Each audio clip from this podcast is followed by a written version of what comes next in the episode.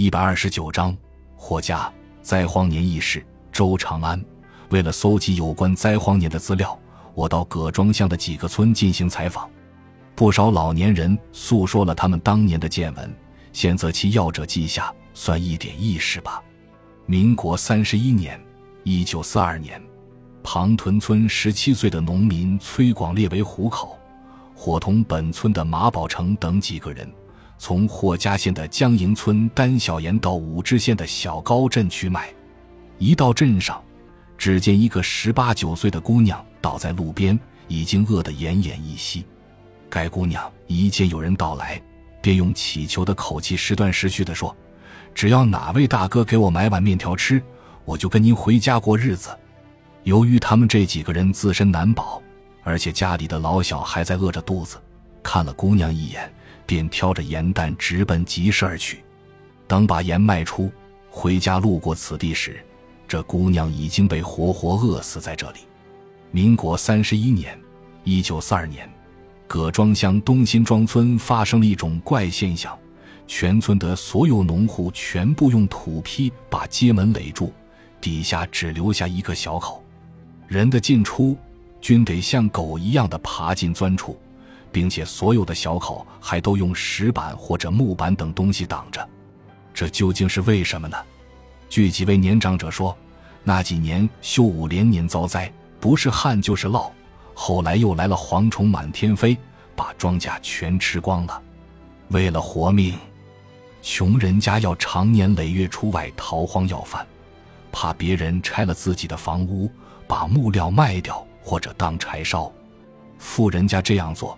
是为了防止土匪的绑票或抢劫，故而也装出了一副人离时空的可怜相。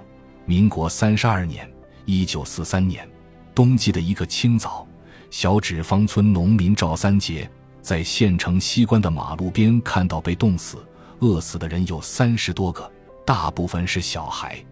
其中一个十几岁的小姑娘穿着破烂不堪的单衣，双臂搂着麦砸碎的锅台坐地而死。浑身布满了白霜，其状惨不忍睹。民国三十二年（一九四三年）年冬，经里村的十九岁农民千俊峰赶马车从四河村（今属焦作市百间房乡）卖煤回来，行至卧龙岗村时，遇到一个二十岁左右的姑娘坐在路边。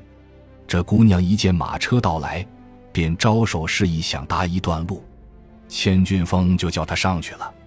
姑娘坐稳后，一边感谢俊峰，两只眼还直盯着车上的装模口袋，看样子最少也有三两天没有吃东西了。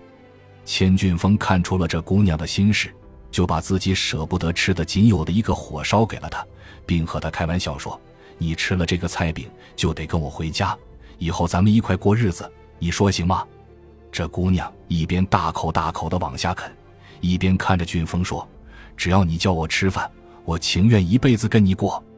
车到县城西关停住，千俊峰让姑娘下车，他跪见不肯，于是两人便吵了起来，招来了好几个人前来围观。只听姑娘说：“说好了让俺给你当媳妇，回家好好过日子，没出半晌又变卦了，那咋会中礼？”千俊峰十分难为情地说：“我那是句玩笑话，谁知你就当真了。”老天爷呀！我连自己还养活不住，哪能养得起媳妇啊？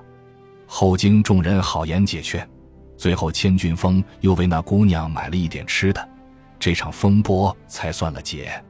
民国三十二年，小纸坊村周德文一家一连吃了四十三天蚂蚱，粒米未进，致使全家人面黄肌瘦，浑身无力。